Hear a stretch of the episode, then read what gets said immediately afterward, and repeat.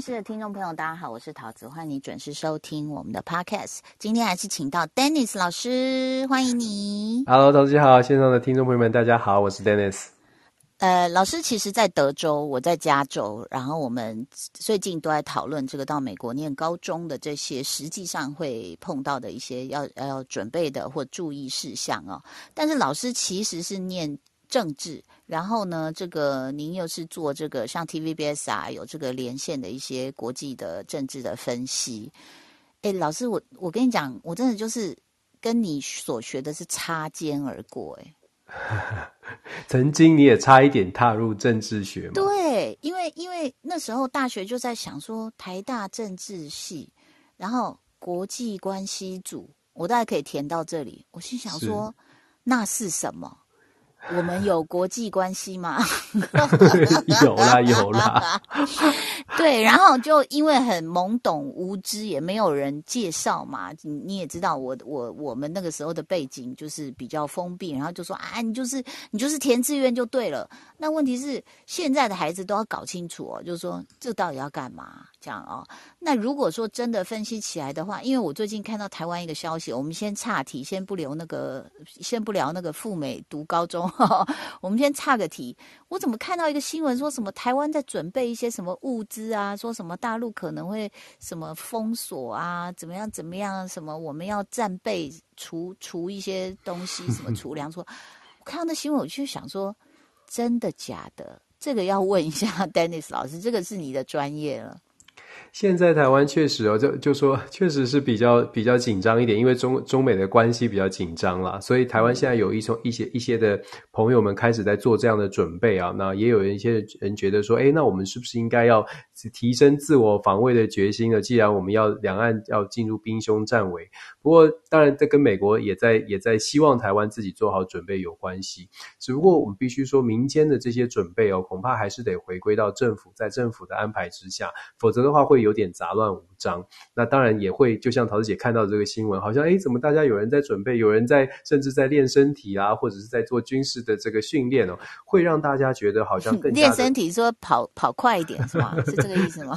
跑在跑快一点也只能环岛啊，因为台湾的地理位置的关系。对，嗯、所以其实确实现在台湾有一些有这样的这个有一些人在做这样的准备，不过最终啊还是要回到国际关系哦，国际上面怎么样跟呃透过这种。比较协调的方式来把呃纷争来解除掉。我们当然希望台湾不要看到任何的战乱，这是我们的期待。当然，当然这也是为什么会呃会有这么多人现在越来越关注所谓的国际时事。嗯，但呃，事实上，在这个现在我们看到呢，在在我因为我现在看新闻，我都会半信半疑，我就想说这是真的吗？还是某些这个就是所谓的意识的一些炒作？嗯、那当然。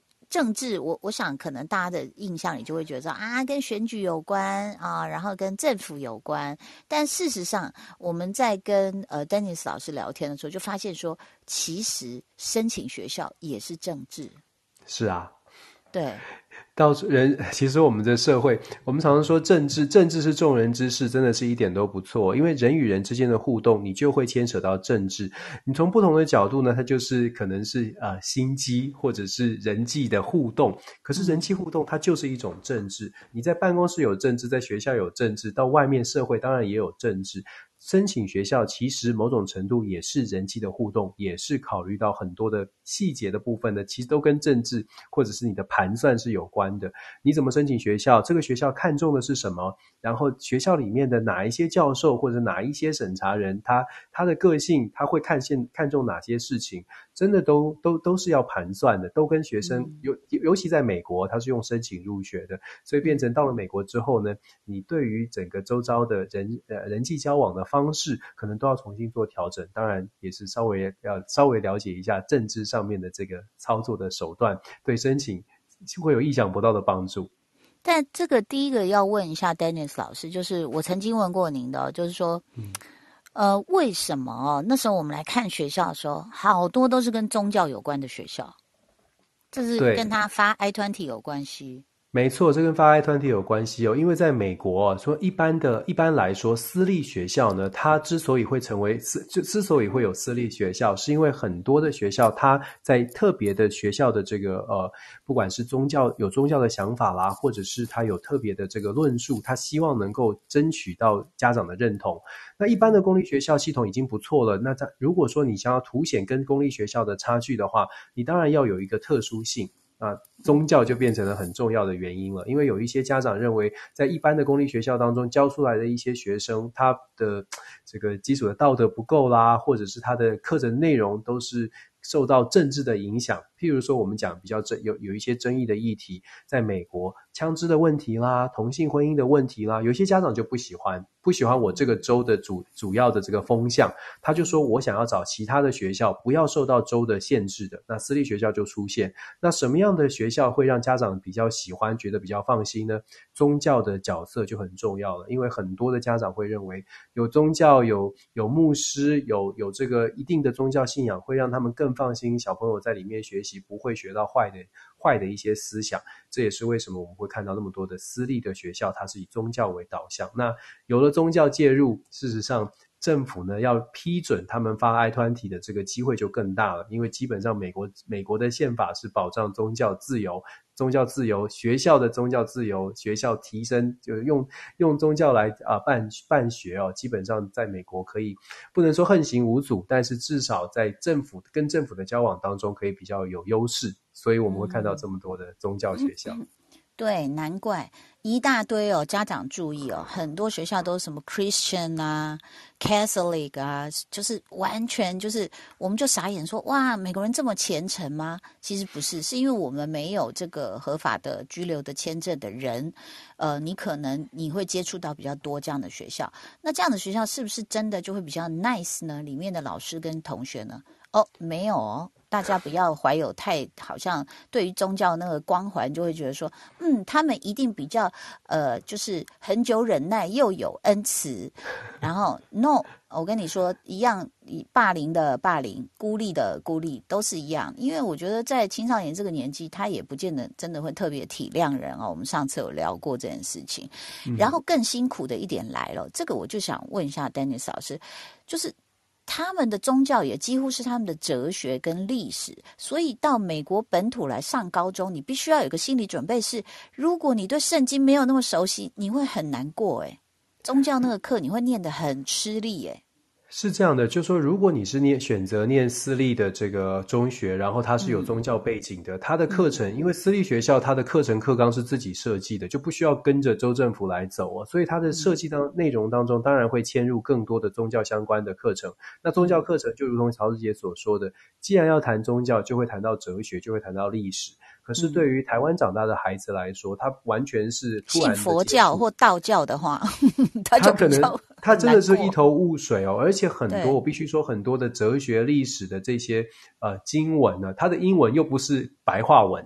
我们如果用台湾可以理解的，就是说它是文言文的，包括它的用字遣词。所以对于台湾来念书的小朋友来说，他已经要接触所谓的这个课程上面的新的挑战，他还必须要多多学哲学啦、历史啊，甚至宗教的教义要去了解。当然，它不是它不会影响他会不会这个成绩不好，会不会怎么样，但是。对小朋友来说，还是一种呃莫名的这个多加了多添加的压力，这确实是如此。嗯，而且我们直接就告诉大家，因为上集我们聊到公立学校的学费、生活杂志这些，那私立的话呢，其实呃，Dennis 老师大概算一算，一年大概一百六到两百二、两百五，差不多。对，我就抓的抓的很大的范围了，但是每个地方真的还不一样，可能还更高，也不一定。对，因为呃，当然就是呃，东西两岸比较贵啦哦。那事实上，这个光是学费、住宿费、呃，交通、伙食这些，其实都私立学校，因为你知道私立私到什么地步哦？那时候去参观，或者是我看了一些简介，我都会吓到。很多人就会跟我推荐说：“你去，你去这个 boarding。”我说：“为什么？”他说：“这个很贵族。”我说怎样很贵族？他说每一个人都要养一匹马。我心里想说哇哩嘞，付那么多学费，然后干嘛？我又不是要进英国皇室去学马术。我说哦，不用不用。然后那有的又是会，比如说他是啊，怎么说，就是很注重学业的。然后它的硬体设备也非常好，我们去参观就发现说，哇，每人一台这个桌上型苹果电脑，然后再来乐器室，哇，那个漂亮到好新的这些乐器啊，然后排练的空间也很大，演出的空间也是专业的啊，甚至他比如他是在比佛利山上，他就跟你说，嗯，我们的这个电影的这个活动呢，我们就会去租这个好莱坞的呃这个很这个传统的电影院，然后去办一个这个 festival。然后，所以我就觉得说，哇，他他要私立，真的可以私到一个真的是非常天花板的境界了。对，要豪华是真的可以很奢华。我曾经教过，我曾经任教的一个学校就是非常有名的呃私立的这个呃大学。那这个私立大学真的就像桃子姐所说的，他们的学生哦，我的学生告诉我说，他的这个周末的娱乐就是在他的这个马房要牵马出来。溜一溜哦，然后他们可能出去真的是坐私人飞机，像这样的一个奢华的生活，确实在美国是有的。而且私立学校的学生，他可能家庭真的是非常有钱。我们也曾经听过，就是出门还有阿拉伯的王子来念的这种国际高中哦，他甚至是出门是。会有人，就是他的随从会帮他铺，先铺红地毯，再让他走路的。像这种的情况，就说让大家就要自己考量啦。如果你考虑的是，哎，将来我的孩子要要这个娶到皇室的人，在世界各国皇室的，那当然这这，如果你有这种盘算的话，那这这个可能是一个投资吧。可是大部分的人来，对大对大部分人来说，呃，其实这可能也对小朋友也会是一种压力吧。如果你本身并不是以皇室在教养孩子的话。对啊，就是，但是生日趴一定要找那个王子来，因为，他就会送 我一头花豹或者是 Lamborghini 当生日礼物。是真的是有听过很很夸张的这种 party，或者是有钱的这个生活方式。对啊，嗯，不过我也想问一下，就是说，呃，老师，我后来了解到的，就是说，如果孩子九到十二年级是来美国读，跟在台湾读所谓的国际学校哦。我其实还是觉得他们的内容有很大的差别。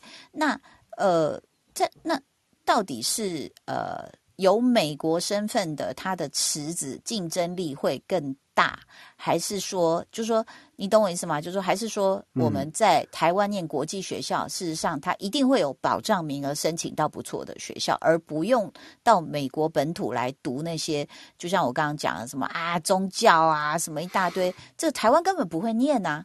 可是你在台湾的国际学校，你还是申请得到美国不错的大学啊。所以基于这个考量。那你你会怎么想？你会建议孩子留在台湾本土读国际就好了，还是说，呃，高中来美国？我觉得，就说留学的动机，大家要思思考清楚哦。你你们希望孩子出国，只是将来只是想要有一个呃美国的大学文凭，就不管他将来想要做什么，先取得一个美国的大学再说。那么可能在台湾念国际学校，反正也都可以申请到美国的大学。先打破一个迷思，是美国的大学并没有想象中的困难。美国的大学其实啊，相对来说还还还蛮容易进大学的。那美国的大学是很难出来哦，不不容易，不不容易念完，但是蛮容易进来的。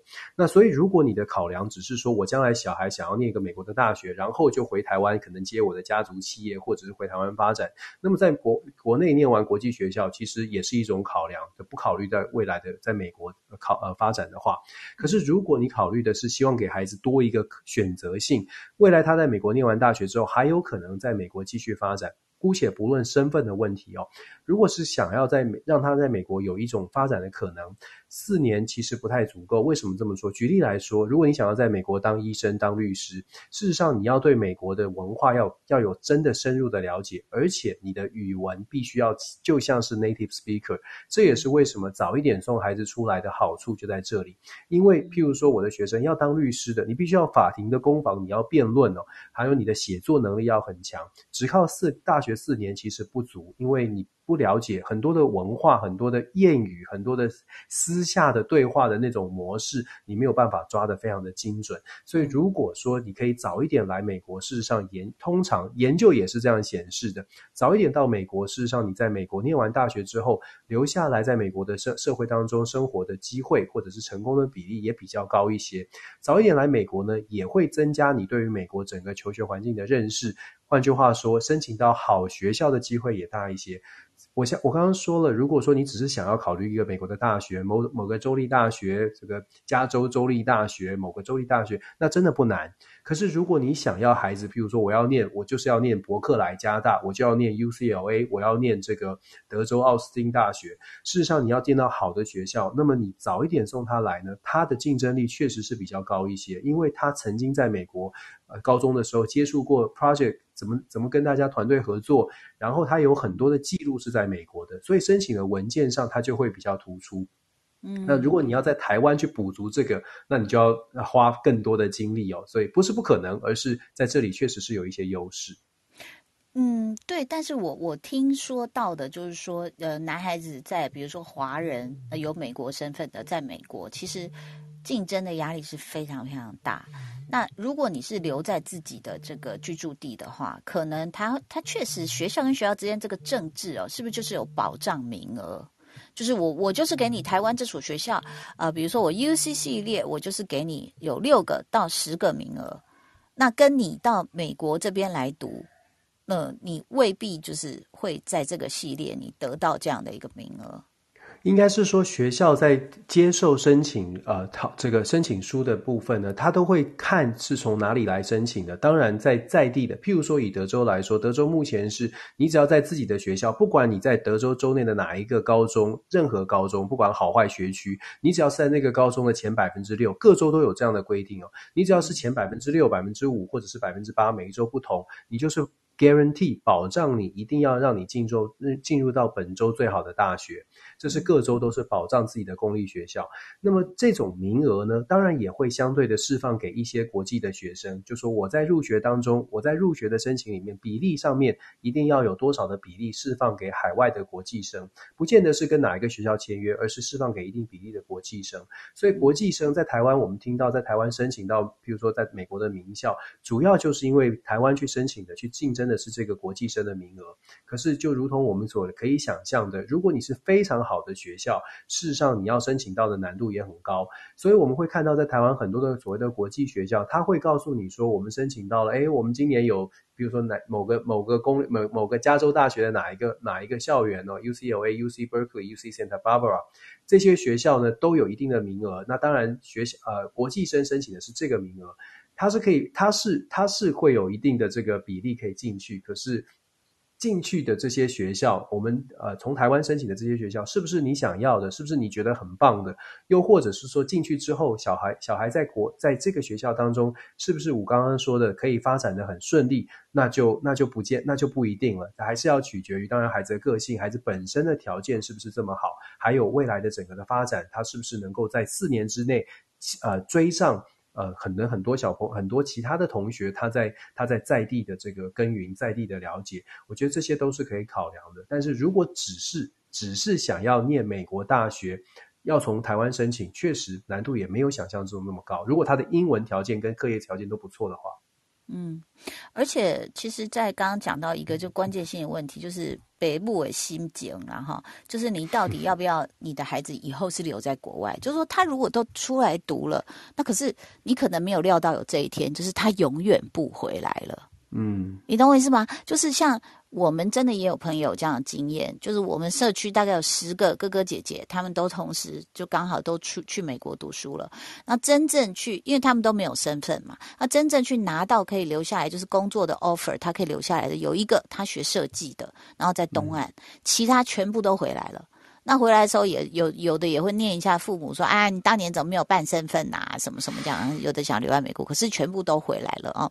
那当然也没有不好，就是你多一点这个国际观，你你看过的人事物不一样，你回来可能在外商公司可能薪水好一些。但是你知道那个那个被留下来的那个，你知道，我就硬生生的看到，我觉得这个现在我们讨论的就不是那个那个，比如说求学机会、留学机会，我们讨论就是真真实实的人的情感哦。你知道，就是因为在东岸嘛，要回来一次也很难，他工作也很忙啊，就等于是说，哎，他大学出来之后，接下来已经呃加工作，现在大概三四年、四五年这样子哦，很少回来看爸妈了。然后呢，又因为呢，你知道，好有一次好不容易回来，我也没看到他，他又走了。我说怎么这么快就走了？哦，因为小孩自己在东岸养了一只狗，他要回去看狗，所以你知道，他他变成他有自己的生活圈，他有自己的家了。我们常常在那边讲说，父母啊，你要懂得放手啊什么。可是都可以啊，如果他在我在我住新北，他在台北上班，我还可以常常去绕过去看他一眼，对不对？你知道你要有那种心理准备，就是他他不是常常回来，而且可能就是接下来就是没有办法跟你一起过日子了。然后你就会，我我我看到那那个父母的心情真的蛮难过的诶尤其是刚好这个父母他们就是家里有一条老狗十几年走了，那女儿就回来一下，然后就走了，然后爸妈就原地悲伤，你懂我意思吗？因为他们还在原来的时空里面，那可是小孩就走了。然后他有新新的狗了，啊，他我要回去照顾我的狗儿子了，他就觉得说，啊，你刚丢，你知道做母亲的私心就浮现，就想说，哎呦，我把小孩这样子哈，这样含辛茹苦哦，还缴那么多学费，哎哎，不会气呢，啊，你就想说，曼诺没给我一顿来不？啊，但是你也给他投资了那么多国外教育啊，那他在国外生活也很好啊。所以，我我觉得这个又是另外一个关呢。这个是，比如说，我们让小孩出来读书，真的没有想到那么远的一一一件，我觉得是撕心裂肺的事情哎。嗯，其实陶子姐你讲到的，就是很多很多在海外的人的这个心坎里，就包括我自己。你看疫情一一爆发，就没有办法见父母哦。就算再想，你也你也可能是卡关回不去哦。那其实这真的是一个送孩子出国之前，可能现在大家可以多思考的一个问题，就是你希望他很好，你希望他高飞，就像你刚刚说的，放手让他飞。可是他真的飞了之后，你有什么感受？我自己现在也是父母，我常常也在想，我如果未来我的孩子发展的很好，到别州。那我有没有办法可以跟他到别州去？然后有没有办法在他附近？有时候心里也会有这种私心。那所以说，其实送孩子出国呢？确实是给他多一种多一多多一些选择，让他的未来有更好的发展。但是同时，也可能要呃要自己做好心理准备，有这种有这种可能。他发展很好了，你总不能告诉他说啊，你放弃高薪，或者是你明明在美国，不管是你做科学家、做医生、做各种的很棒很棒的工作，他表现的如此如此的如此的好，那我的我的心当然希望他在我身边。可是你又觉得。他他他这么优秀，我我我我可以阻碍他的发展吗？我觉得每个父母大概都会遇到这样的状况。如果送孩子出国，孩子又很成呃呃成就很高的时候，都会遇到这种状况。所以我觉得这也是现在哦，在做留学啊，想要孩子留出国留学的父母，可能可以可能可以多多多想一想，真的是多想一想，因为真的会遇到这样的状况。当然，你也不希望你的孩子在国外好像混得不好，必须要回国。可是又很矛盾的是，他混得很好的时候，他回不去了。薪水薪水的待待遇差别这么大，他怎么回去？然后又有孩子，所以我觉得这个确实，陶子也讲到一个很重很重要的重点，就是我们的心态到底是如何想的。如果你知道放手之后，这个风筝就会只会越飞越远，不会往回飞，不会往回拉，怎么办？我们有没有做好这样的心理准备？我觉得这很重要。我都想到那个画面了，我已经剩最后一口气，然后豆豆订不到机票，或者是就说啊，哎呦天哪，你知道吗？你就会想说，呃，他见不到我最后一面。是啊，我 其实这真的是真的，这真的是一个很呃，这个很呃很需要讨论、很需要先，真的很揪心。包括我自己，我觉得我自己在美国，你看一转眼就十五年了。嗯，这十五年当然从一开始觉得想要在美国奋斗，你知道拿刚刚拿到学位觉得很棒啊，前前途我要拼一拼，然后要光耀门楣，让我父母亲不不这个感觉到光荣。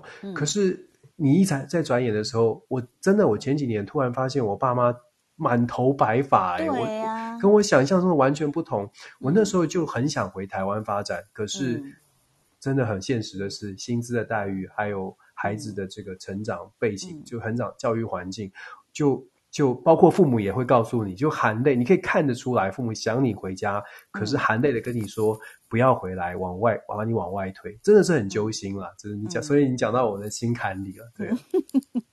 对，因为现在我也是会想象得到，就是比如说也不久了嘛，大概就五年内啊，对不对？他也就可能也读完大学了呀，那他会面临说，那我接下来要怎么办呢？那不过现在还好，他对美国没有那么向往了，所以我可能可以期待他 不要不要待在美国。但是其实啊，还有一个事情就是说，这个呃，有一个有一个随怎么怎么说，呃，ran 很 random 的。变数啊，变动的变数是什么？就是政治。因为我我去观察到，就除了疫情之外哦，好像我记得在华为那时候，手机苹果手机在不高兴的时候，嗯，好像美国对于中国来呃念跟电机有关的学生，嗯，是有很多的，就突然的就说，呃，机场你就回去吧。你不用来了。啊，我们就不让，就是他们认为这些学生有的可能是情报员啊，这个是政治的因素。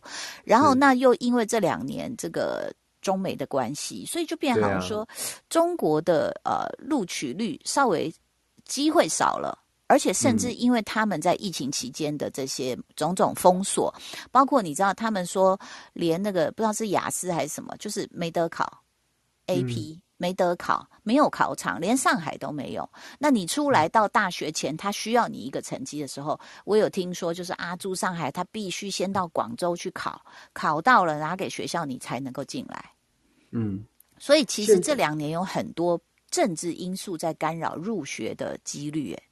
确实是这样啊，包括我们自己在大学教书，大学端已经非常明显的感受到，就说中国留学生就是对于美国对于中国的限制越来越多。那当然，中国留学生大幅的减少，这是真实的，就是大幅减少。包括我自己的学校，所有的有科系相关？哪些相关科系比较比较？就是所谓的 STEM，就是理工啊、化学啊这种，这种是特别明显的。那那我们自己学校，那现在是中国留学生交流的计划全部都终止了。短期之内也看看。不出来会有回复的迹象哦，所以这几年呃，美国大学其实收入也是大幅减少，就是因为少了很多的中国的学生。你刚刚讲到的政治，这其实是这其实也是台湾有这么多的家长想要送孩子出国的一个原因之一啦。因为两岸的关系稍微这我们不想讲政治，但比较紧张一些，所以常常我们在看到比较台湾比较出现一些政治上紧张的时候，家长就会担心未来会不会出现一些变局。所以我们前一段在讲的这个情感的问题。就是就就会出现另外一个拉力了，另外一个拉力就是往外推的推力了。另外往外推的推力就是，如果说出现什么变化的时候，我的孩子是是不是能够安全的继续发展？我觉得这个变成在台湾很呃，等于是台湾独特的一种一种留学的思考吧。这个这个这个变数，真的真的是属于台湾比较独特的现象。但我也想问 Dennis 老师，如果说中国刚好这几年的因为政治的关系哦，就是录取率比较低了，那有会增加台湾的录取率吗？桃子姐真的是很聪明哦，果然是 果然很厉害，真的是会有影影响哦。因为美国的大学它毕竟也是一个也是这个商业经营嘛，所以它必须要补上一些国际生的名额。所以我也常常跟大家说，就是申请大在美国申请学校，其实这几年会是还不错的一个契机，因为很大一部分的外籍生的比例呢会出现一些流。出现一些空洞，所以台湾的学生如果愿意出国念书的话，其实现在是一个很好的申请的时机。只不过不知道大家想有没有这么高的意愿想要出国就是了。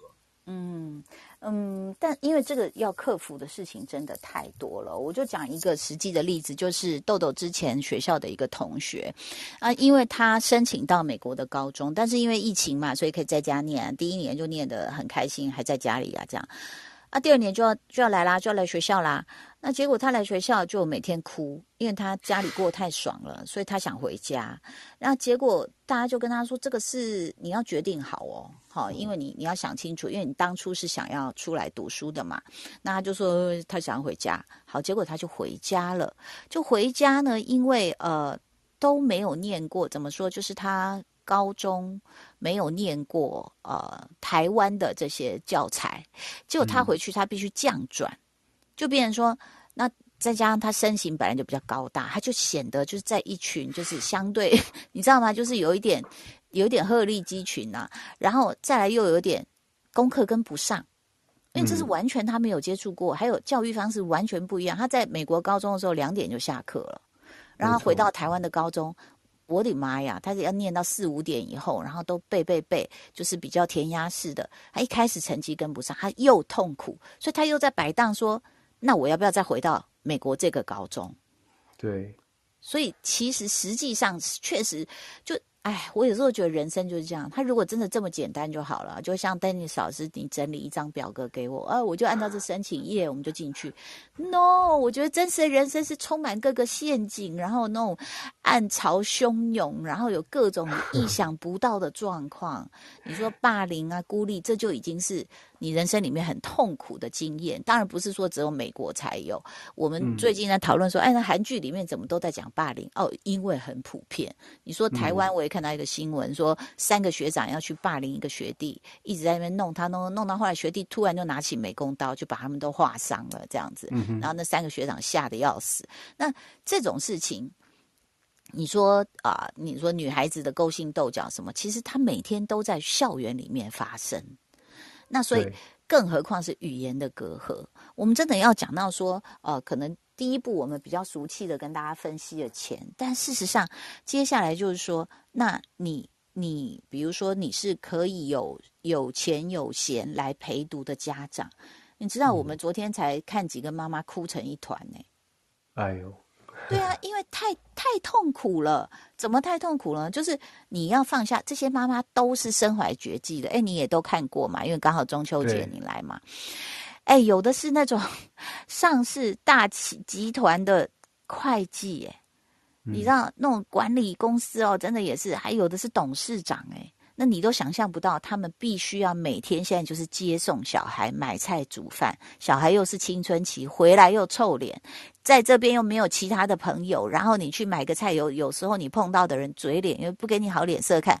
我昨天在跟豆豆在车上聊天，我接到他，我很高兴，我就在等红绿灯的时候，我就是看着他的脸，我忘了看红绿灯，就这么两秒，我被扒的好惨哦。你知道那我就会觉得说。我的妈呀！那后来我就安慰我自己，我很喜欢那个拉拉链嘛，越来越爱你那个电影。我说，哎，人家开场就告诉你了，L A 就是这样子，一直叭叭叭，然后互相比中指，互相叫骂，还用手势割你的脖子。我觉得他就是开宗明义就告诉你，这就不是你熟悉的城市，你要来，你就是必须要适应这些事情。然后你说家长，你心理准备准备好了吗？很多其实读到一半受不了就走了。有课业压力，有文化适应的压力，生活适应的压力，各种压力，对不对？我光是来这边，我加个油，我也搞不清楚说，等一下我是在这里刷卡就好，还是我要进去？那我这个卡怎么奇怪，它怎么没有过？然后进去，老板要问你说你要加多少，然后我又愣住，想说我要加多少？我我真的不知道我要加多少，就是怎么算那个钱，然后我的油箱是多少？因为我租来的车啊，我完全不知道啊，所以你每天都在慌。然后大家可以想象，就是你要出去，你要开始讲英文了。哦，嗯然后我我我下下学期我可能想要租房子，然后就问一些问题什么，那你会希望你碰到是一个很 nice 的人，你碰到一个那种听你的英文有点破，他就这样开始翻白眼，然后嗯啊嗯，因为我不想跟人家吵架，网络上很多教你吵架的，就是教你说 你他如果对你开始怎样，你就告诉他说你现在你就大声说你现在是要种族歧视是不是？你知道我可以告你吗？什么？我又不想搞到那么大，但是有些人确实是。你就觉得很火大，你就想那个嘴脸真的是，如果在德州，我真的不能买枪，你知道吗？我懂，我懂你的意思。对你了解我在说什么嘛？对不对？是所以这些无形的生活压力成本，这个都是无法计算的耶。确实是这样啊，所以我们说我们列出这个表只是非常就是表面上的客观在纸上的，但是生活呢，它并不是纸上的数据可以告诉你的。生活当中太多的变数了，真的就是要各自自己体验。但美国真的是呃很大，然后它各地的文化也不同，大家会遭遇的也不一样。可是就只能说，我们走过来就是呃正向思考，就是人生就是因为这样才有各各种不同的养分嘛，灌溉成为你丰富的人生。我想桃子姐也是。可以理解，但只不过说 现在是刚刚带着带着豆豆来，真的是挑战不少啦。不过我觉得应该这种经验应该分享给大家知道，让大家更能够仔细的思考，不要只是想到美好的部分呢。看到别人家小孩，哎，又申请到什么好好的学校，就觉得人家都过得很顺。其实就像你刚刚说的，很多妈妈放下了一切，很辛苦的陪着孩子，这些真的有必要让大家知道，并不是一切都这么美好。嗯，而且其实，在这个过程中，这我真的要上网去查《台湾好》整首歌的歌词怎么唱。真的，真的，真的没错，我可以，我非常理解，非常认同。对啊，因为因为而且作为妈妈，真的蛮大挑战的。真的，因为你知道，就是在这个过程中哦，大家可能就是像我们上次有讲了，就是有的妈妈是儿子要踢足球，昨天他还是在挂念，他说：“你知道吗？他他们是校外的 club，然后呢？”他就说那个教练不公平啊！我儿子没有上场机会。我心想说：我的妈呀，我还要去吵这种架？就说 你不公平哦！我儿子才踢几分钟哦，他是踢什么位置？你就变成说妈妈也要了解。那你不能只是接送。你如果只是接送，你不了解足球，好，或者是比如说以前豆豆打篮球，你不了解，你知道你你跟他说哦你好棒，什么青少年就这样就不理你啊，就脸很臭，说你懂你懂什么？你懂我意思？我觉得那种双重打击，所以几个妈妈就哭成一团呢。没错，而且其实啊，就说陶姐你讲到的是真的是女人心事，但是其实啊，爸爸扮演的角色也蛮重要的。就是如果大家在同一艘船上嘛，大概还可以疏解一下压力。有的时候，像我自己曾经以前也曾经是这样，就觉得这这些事情有什么好计较的？哎呀，让 let it go。可是妈妈就会觉得不行哦，这是我孩子的未来，这是我孩子的这个重要的事情哦。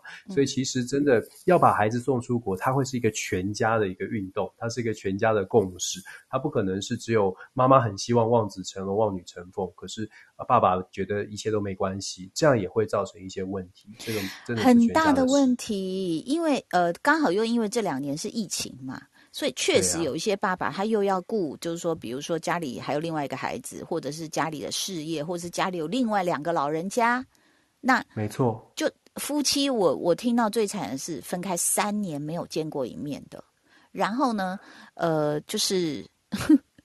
我 我这次有带塔罗牌来嘛？已经有三个人找我算，我我可不可以离婚了？